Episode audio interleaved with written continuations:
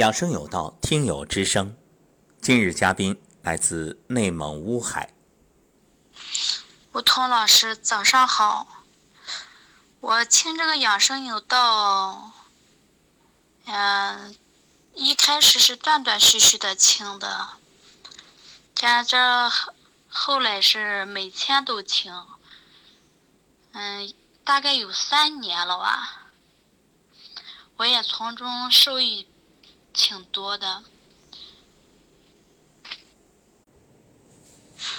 我大概是从一七年九月份左右吧，我从幺五九群里听见老师讲这个养生有道，我开始每天从幺五九群里边听，他有人分享过来了，我就听一听。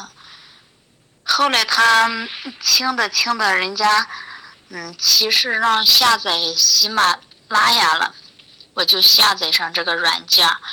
后来我就断断一开始天天听，听了段时间，后来他是工作比较忙点，我就我就有时候听，有时候不听，但是也一直。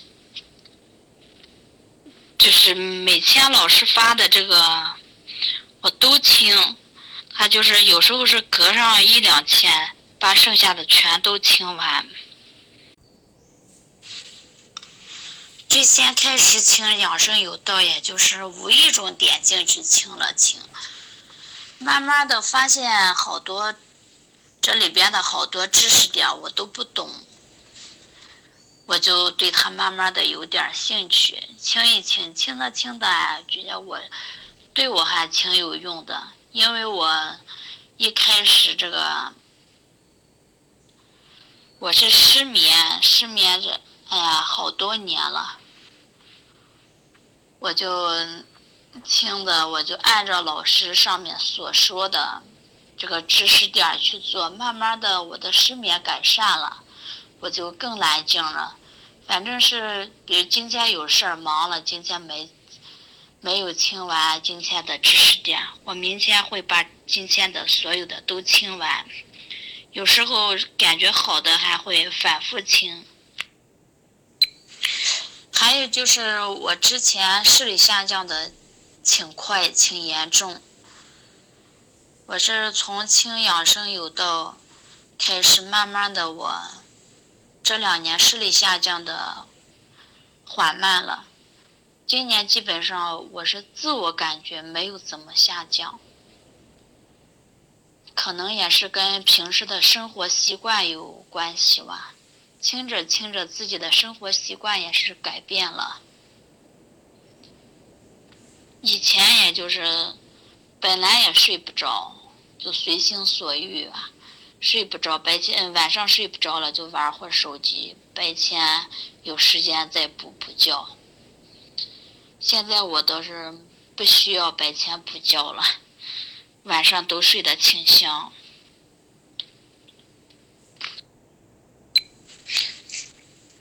嗯，对了，还有一件事挺奇怪，我去年站桩的时候，我站了有半年左右的时候。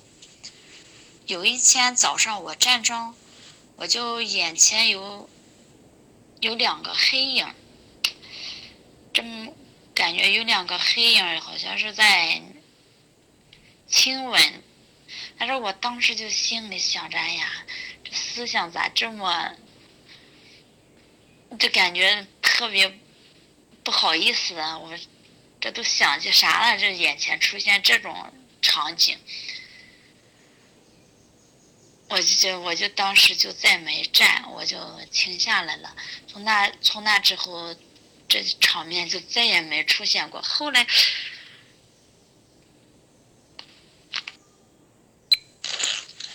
我就当时觉得说，哎，自己的思想这么丑陋，这心想想点啥了？这是站桩还能出现这种这种画面？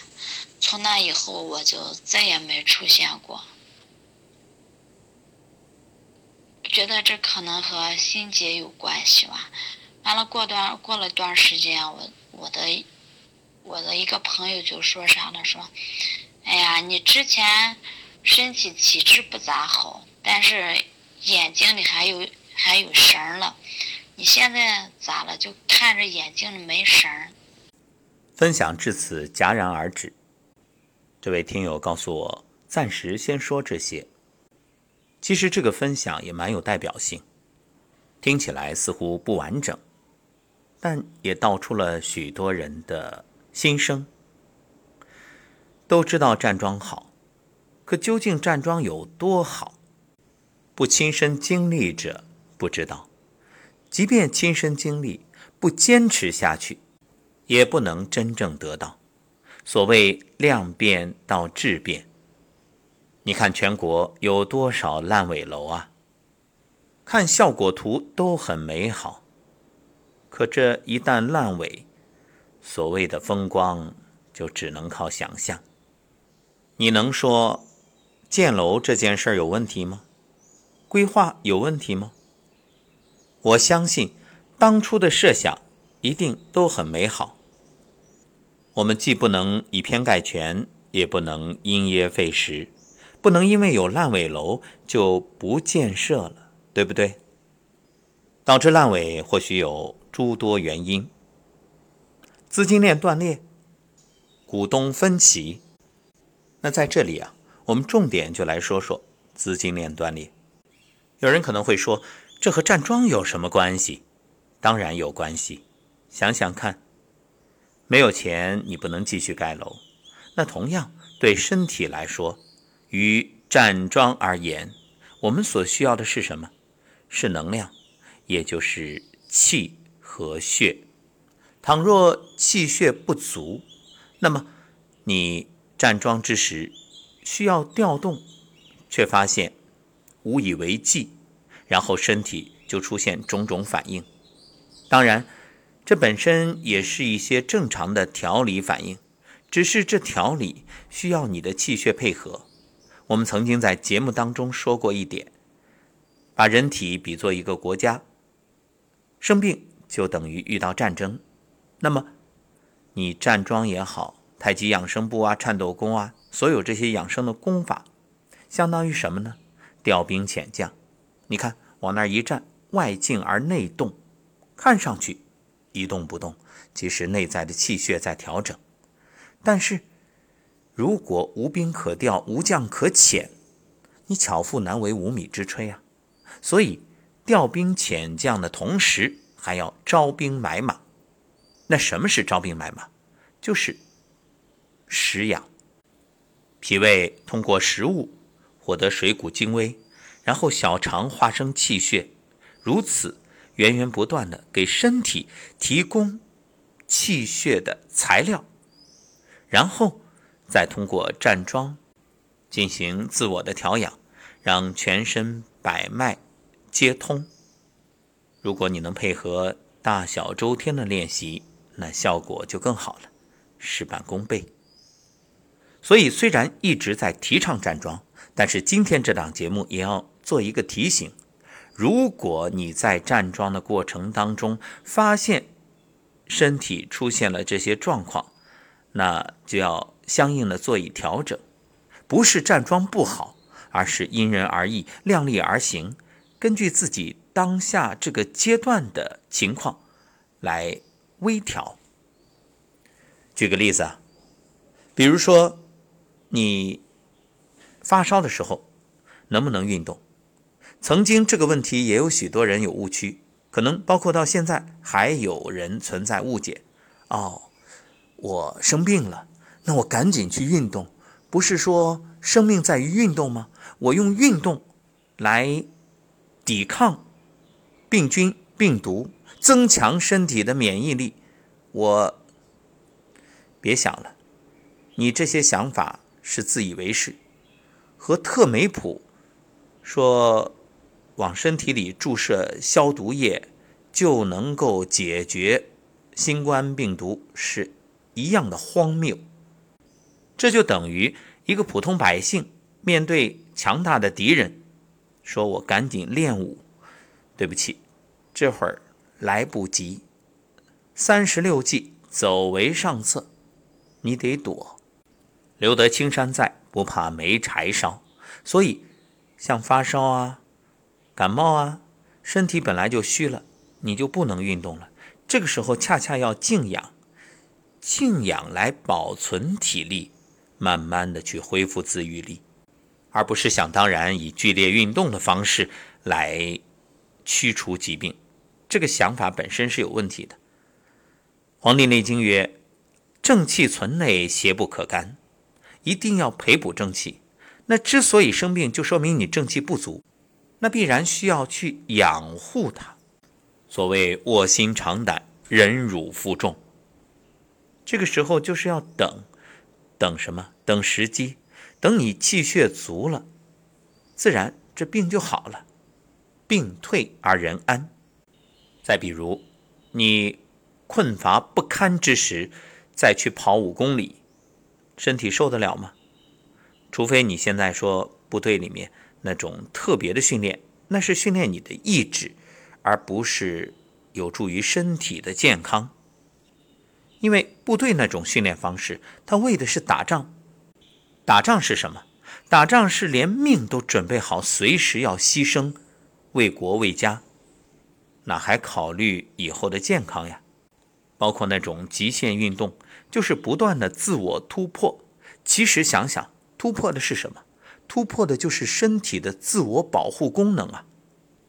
人之所以会累、会乏、会生出惰性，其实都是自我保护机制在起作用。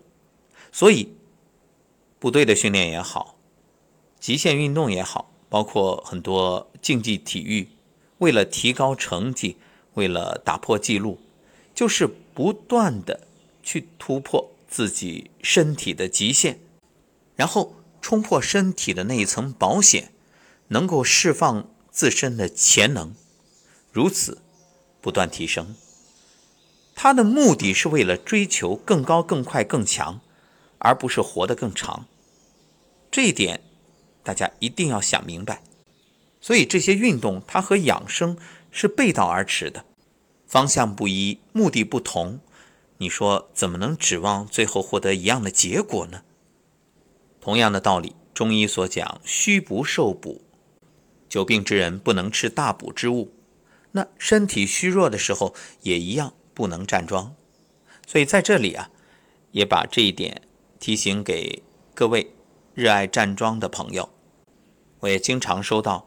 诸如怀孕了能不能站桩，生病了能不能站桩，生理期能不能站桩之类的问题，在这儿一并回答。磨刀不误砍柴工，同样休息也是为了以后更好的去练习，不要急于一时。而且养生的方法很多，不是只有站桩。对了，还要提醒大家，像。腰椎间盘突出啊，这样的一些情况，你更不要强忍着去站桩。那么不站桩有没有替代方法？当然有，你可以坐桩。什么意思？以坐姿来进行一个身体的自我养护。当然，坐着的时候不是一动不动，而是配合一个摩腹。也就是揉肚子，另一个吞津，就是咽口水。可以先用舌在口中搅动，然后满口生津，就是口中充满口水，然后一口一口的咽下去。咽多少呢？每天咽一百口。咽完之后，用双手掌心对搓，让劳宫穴搓热，接着。可以两手交叠揉腹，交叠的时候，男士呢左手在内，就是左掌心贴着下丹田，右掌心贴着左掌心的掌背；女士呢相反，也揉腹百次，接着静坐，这样一段时间，你就能感觉丹田就是小腹那个位置发热。感觉到这种状况的时候，再去练站桩。事半功倍。如果能够配合小周天的练习，那可谓锦上添花。